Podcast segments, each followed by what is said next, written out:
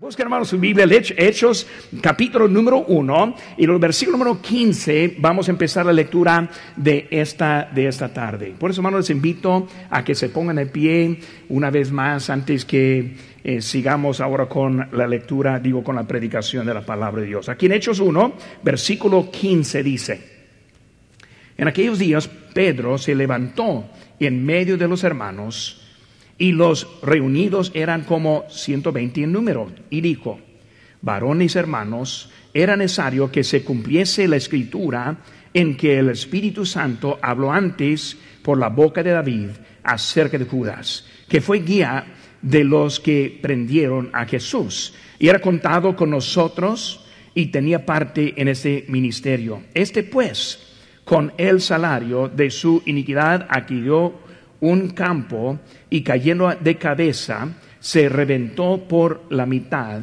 y todas sus entrañas se eh, derramaron. Y fue notorio a todos los habitantes de Jerusalén, de, de tal manera que aquel campo se llama en su propia lengua Alcedama, Alcedama, que quiere decir campo de sangre, por ser escrito en el libro de los, santos, de los salmos. Vamos a hacer una palabra de oración mientras que vemos ahora lo que Dios tiene para nosotros en ese día. Oremos, Padre Santo, Señor, gracias te doy por el privilegio de estar aquí en tu casa. Señor, bendice, te pido, este tiempo. Ayúdanos, Señor, te pido a entender poco de tu palabra. Señor, como tú quieres hacer algo grande con nosotros, nos salvaste, nos escogiste nos has capacitado. Y Señor, te pido que tú nos uses ahora. Gracias por todo. En tu nombre precioso que te pedimos. Amén. Pueden tomar asiento, hermanos. Quiero estar viendo un poco acerca de Pedro y vamos a estar haciendo referencia también cómo comenzó, como él siendo la piedra y luego hablando de la roca que fue declarada, ante él. Pero hermano, cuando vemos ahora hablando de cómo es el producto, ¿cuál fue el producto de la vida del ministerio de Jesucristo? Pues hermanos, en realidad estamos viéndolo hoy en día aquí entre nosotros. La iglesia fue iniciada y siguió y va a seguir hasta que venga el Señor Jesucristo. Ahora, aunque Satanás está en contra, aunque el mundo está en contra, la iglesia va a seguir. Por eso, hermano, cuando hablamos de esta mañana y como el mundo habla como que nosotros estemos ahora, estuviéramos gastando el tiempo, gastando el dinero, nosotros entendemos que servimos a un Dios vivo y poderoso. Y por eso vemos, hermanos, en eso como todo comenzó.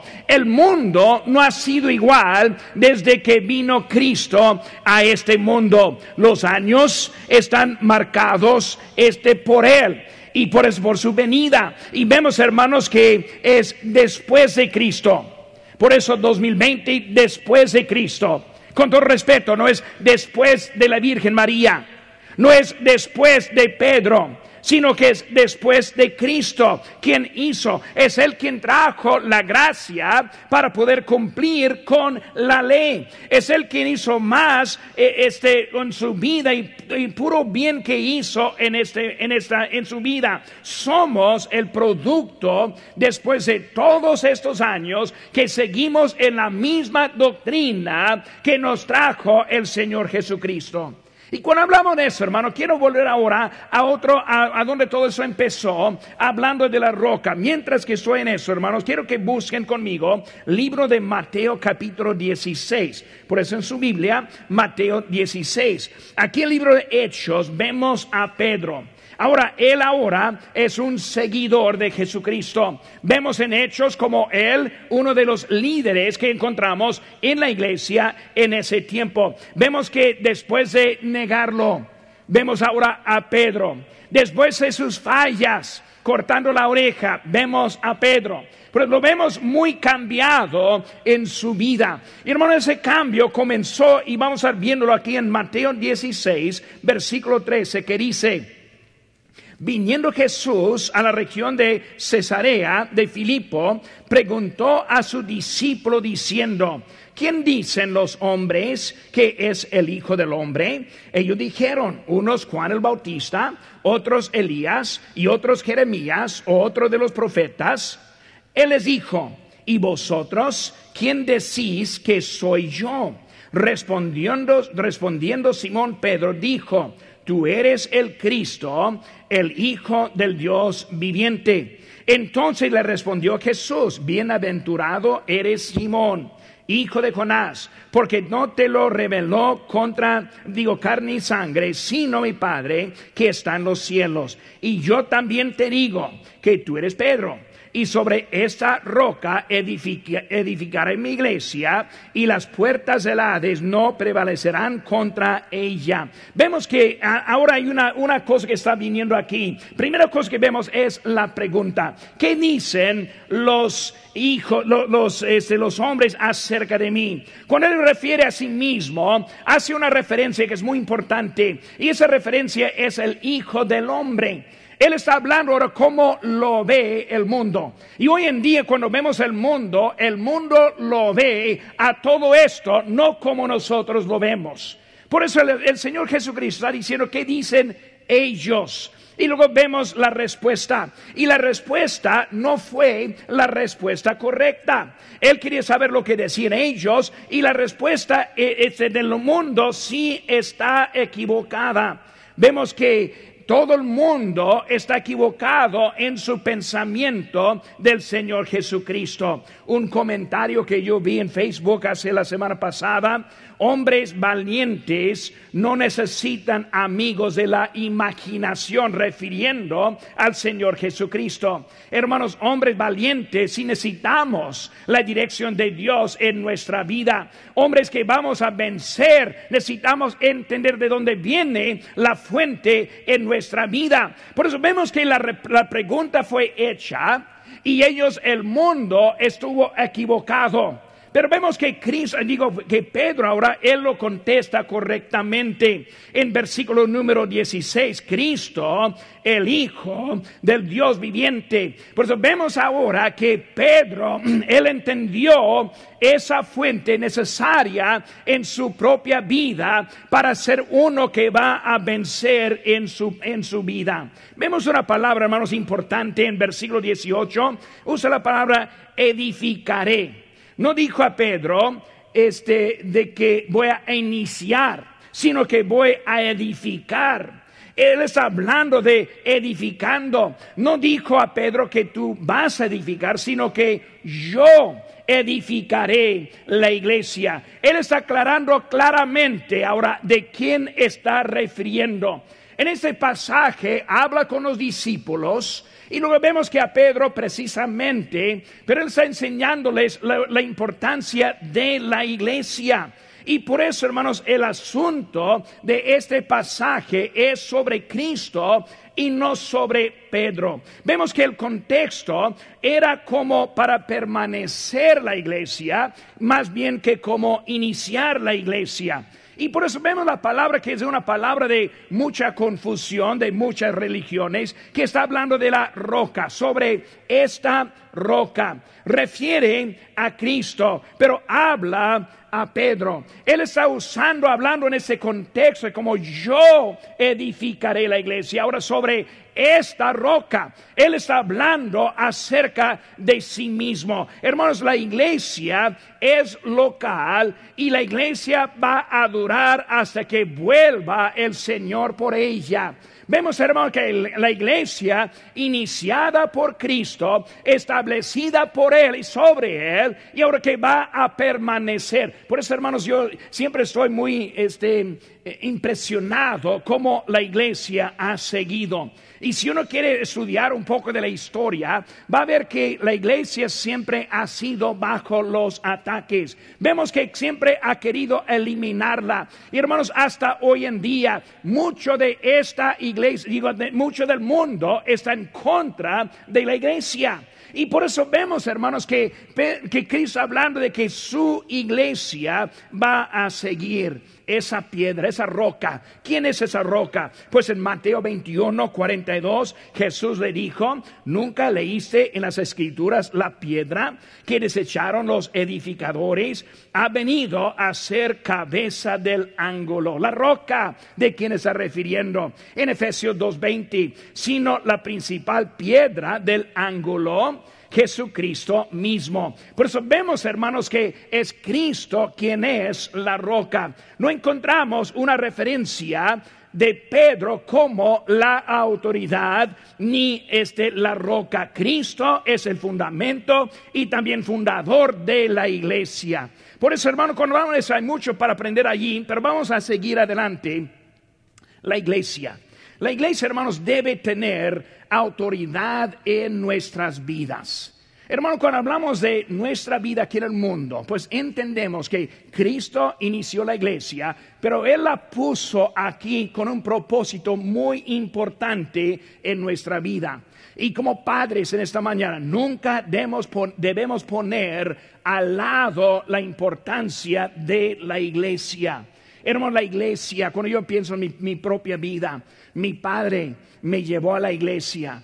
Dentro de la iglesia yo conocí a Cristo como mi Salvador. Dentro de la iglesia yo aprendí de, los principios bíblicos. Dentro de la iglesia yo salí para estudiar en el colegio. De la iglesia estoy enviado. de la iglesia yo fui para iniciar iglesias. Hermano, la iglesia es algo importante en nuestra vida y debemos tener cuidado que nunca quitamos la importancia de la iglesia. Ahora entiendo, Cristo el Salvador, Dios que amó al mundo, pero también nos puso la iglesia para nuestro bien. Pero necesitamos, hermanos, poner el énfasis en esta iglesia. Debemos apoyar nuestra iglesia. No voy a leer mucho por el tiempo. En Mateo 26, comenzando con versículo 6, encontramos cuando la, mujer vino este, para poner, para quebrar el alabastro sobre el Señor Jesucristo. Y él este, está diciendo que se enojaron y hicieron, pues, porque no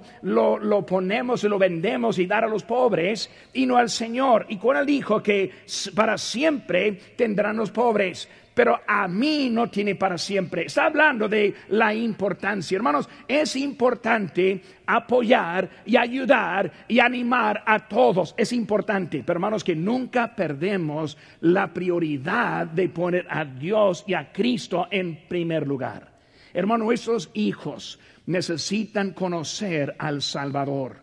Nuestros nietos necesitan conocer al Salvador. Y hermanos, si nosotros perdemos la importancia de su iglesia, vamos a poder, vamos a perder lo que es el enfoque de nuestros hijos.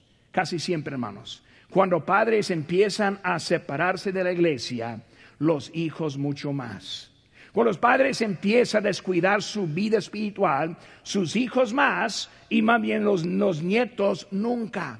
Hermanos, nuestra descendencia espera de nosotros y la iglesia es la parte de mucha importancia. la iglesia es conocida como el cuerpo de Cristo y debe ser responsable a nuestra iglesia. Hermanos, este, en un tiempo cuando la iglesia está perdiendo la importancia, es tiempo poner la importancia en nuestra iglesia.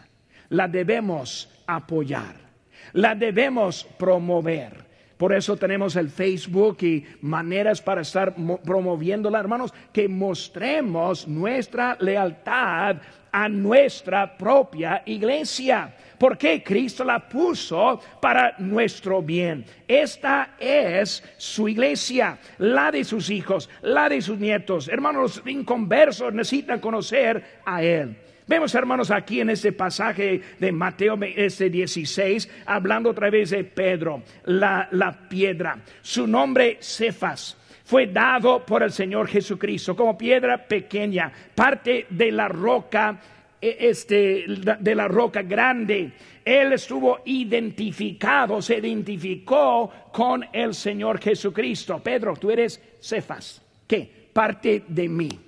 Nosotros somos que cristianos, parte de Cristo. Vemos que en Antioquía los cristianos primeramente fueron llamados. ¿Qué significó? Eran parte de Cristo. Hermanos, estoy empezando esa mañana para entender la importancia de la iglesia que nosotros debemos tener. Ahora tenemos a Pedro, un seguidor de Cristo. Él falló en la hora de necesidad. Cuando fue para orar, estuvo dormido en vez de estar ahí en ese momento, él negó al Señor al final. Pues vemos que él falló, pero también lo vemos restaurado. Y aquí en Hechos es Pedro otra vez, ahora haciendo algo mucho más para el Señor. Quiero que veamos un poco lo que Dios puede hacer con nuestras vidas si nosotros permitamos al Señor lo que nosotros tenemos. Por eso vemos a Pedro, cuando le vemos a él con muchas fallas, pero vamos a estar viendo ahora tres cosas rápidamente en esta mañana. Primera cosa, vemos el varón.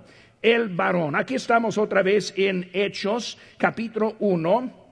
Versículo 15 dice, y aquellos, en aquellos días Pedro se levantó en medio de los varones y los reunidos eran como 120 en número y dijo, vemos que ahora este, ese varón ese quien siempre estuvo siguiendo al Señor, ahora está a cargo, está enfrente, está hablándoles. Vemos con varón, él ahora está listo. Fue un varón escogido. Hermanos, nosotros somos escogidos. Cuando ponemos la fe en Cristo, Él nos escoge. Necesitamos ponernos a su disposición y ponernos lo que Dios quiere en nuestra vida. ¿Qué vemos con Pedro? Pues en Mateo 26 dice, andando Jesús junto al mar de Galilea, vio a dos hermanos, este, dos hermanos, Simón llamado Pedro y Andrés su hermano. Vemos ahora que él está escogiendo. Él les dijo, venid en pos de mí.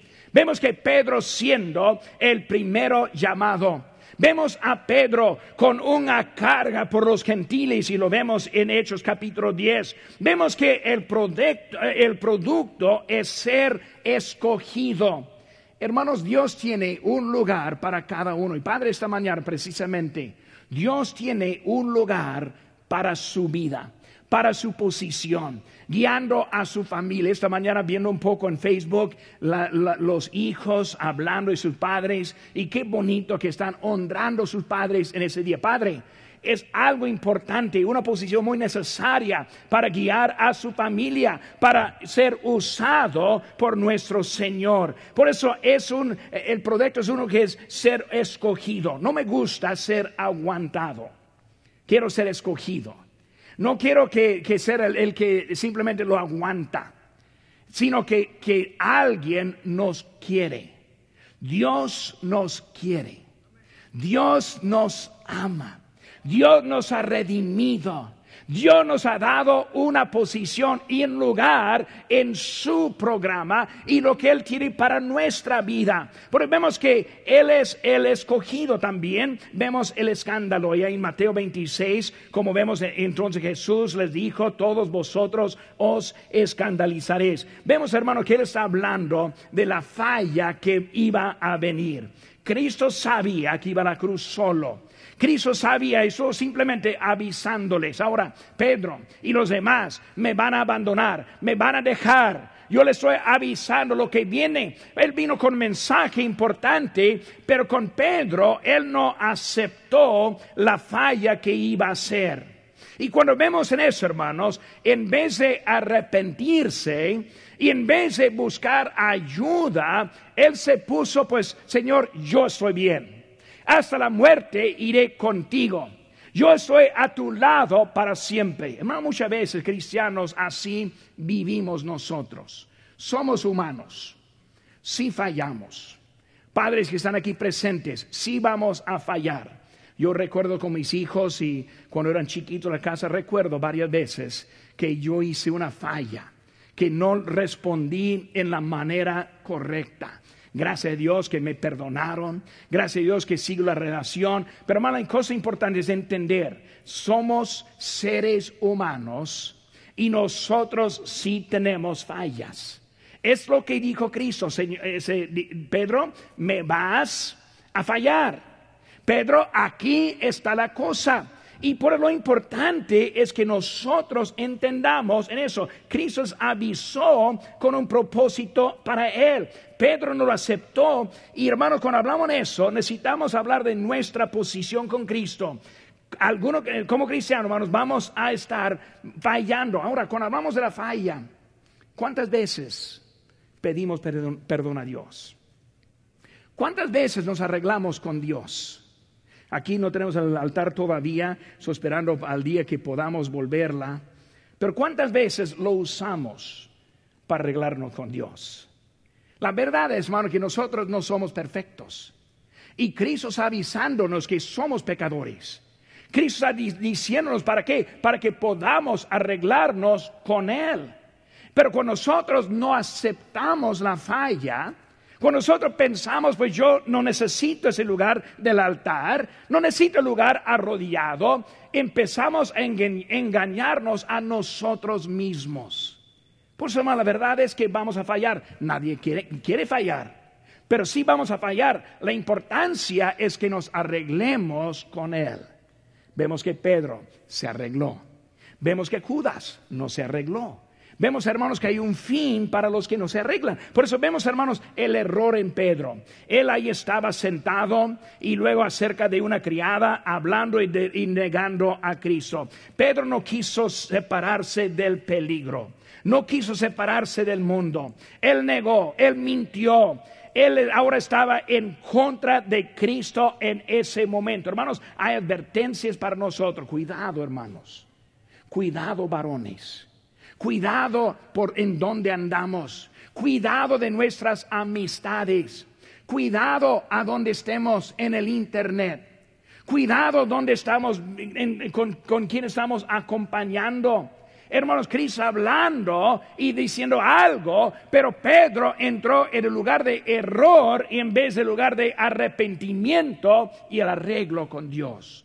Hermanos, ese varón, vemos ese varón, él estuvo ese, hasta encargado Ahí vemos en versículo 15, fue Pedro, aquí estamos en Hechos 1.15, fue Pedro que se levantó en medio de los hermanos. Ahora, él es que está ahí, él pasó la prueba, él se arregló, él no se quedó, no se quedó fallado, no se quedó lejos del Señor y por el necesario aprender como de él. Y ahora es él quien está delante de los discípulos, es él que está encargado del Evangelio, es él que está ayudando a otros es Él quien aprendió de su lección para poder andar adelante en su vida.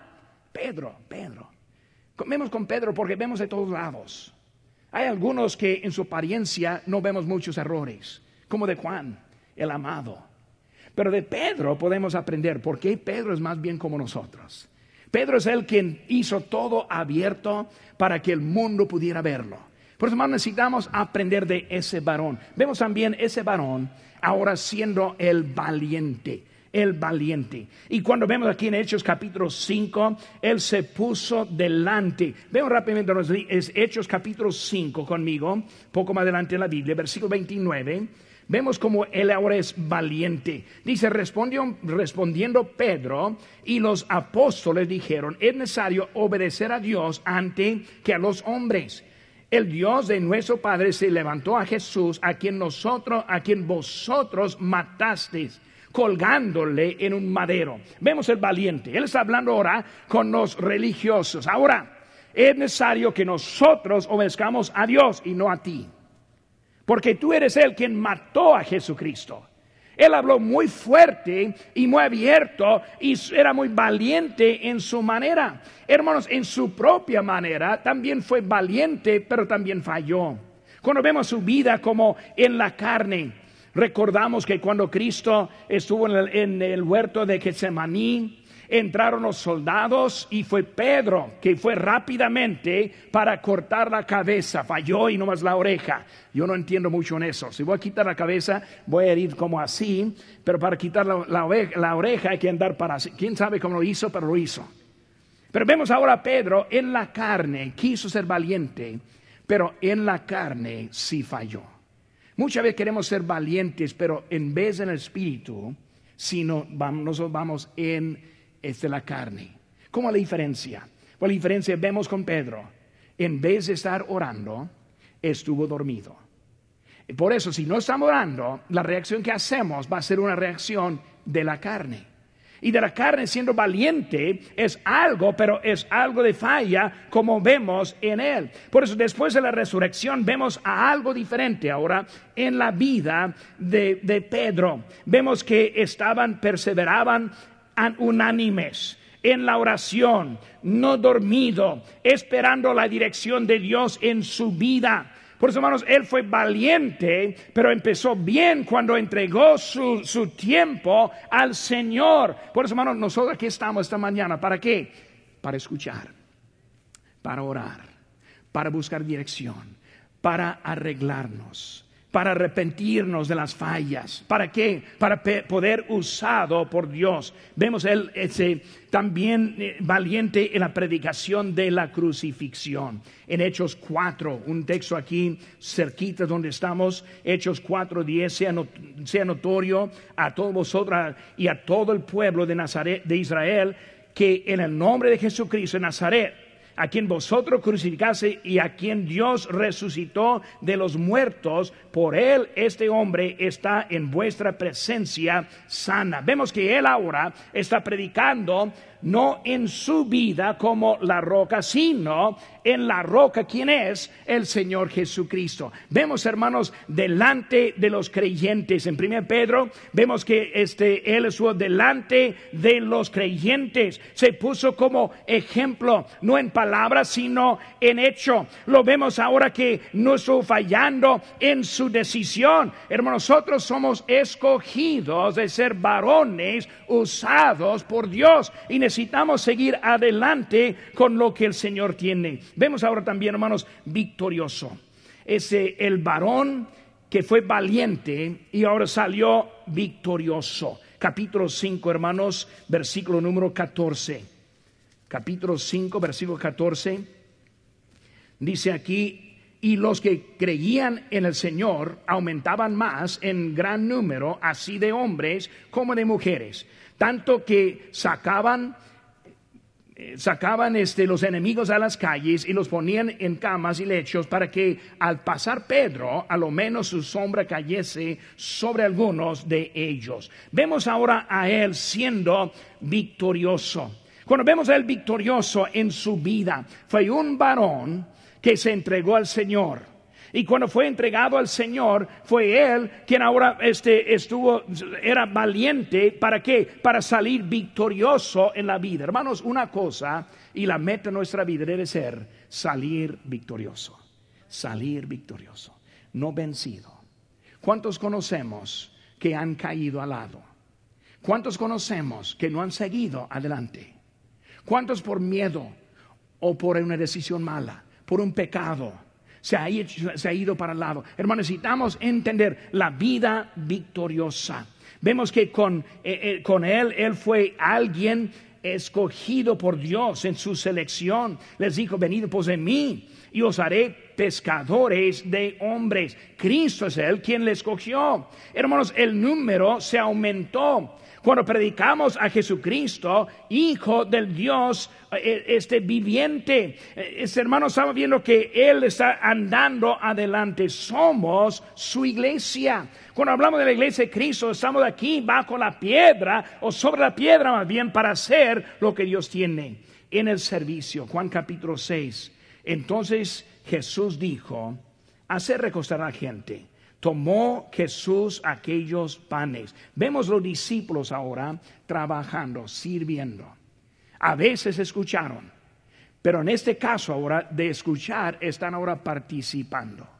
Ayer nosotros fuimos y eh, pasando, compartiendo este, folletos, los, los tratados ayer en las calles y no estamos tocando puertas para respetar la separación, pero sí estamos dejando solamente una invitación y yo tuve el privilegio de hablar con una, unas personas que apenas llegaron a Lancaster. Ellos se mudaron y estuvieron fuera de su casa, les saludé y luego empezaron a platicar. Hay gente que necesita escuchar de Cristo. Necesitamos estar activos en lo que Dios está haciendo. Por eso no solo oidores, sino también hacedores de la palabra de Dios. Hay muchos que oyen, pero son pocos que hacen. Por eso en el servicio, en el sacrificio, Vemos que con, con, Pedro, él está ahí sacrificando en su vida el gozo que hay en seguir al Señor en nuestra vida hermanos, en la selección, servicio, sacrificio y también en la salvación. En la salvación. Vemos que Pedro hablando y Pedro enseñándonos. Vemos que Pedro ahora también eh, eh, diciéndonos cómo es. Necesitamos, hermanos, la salvación, la vida. Comenzó con Pedro. cuando conoció al Señor. Y en esta mañana es igual con nosotros. Somos varones o gentes que necesitamos al Señor. Necesitamos ponernos valientes. Necesitamos aprender de Él. ¿Para qué? Para salir victoriosos en la vida.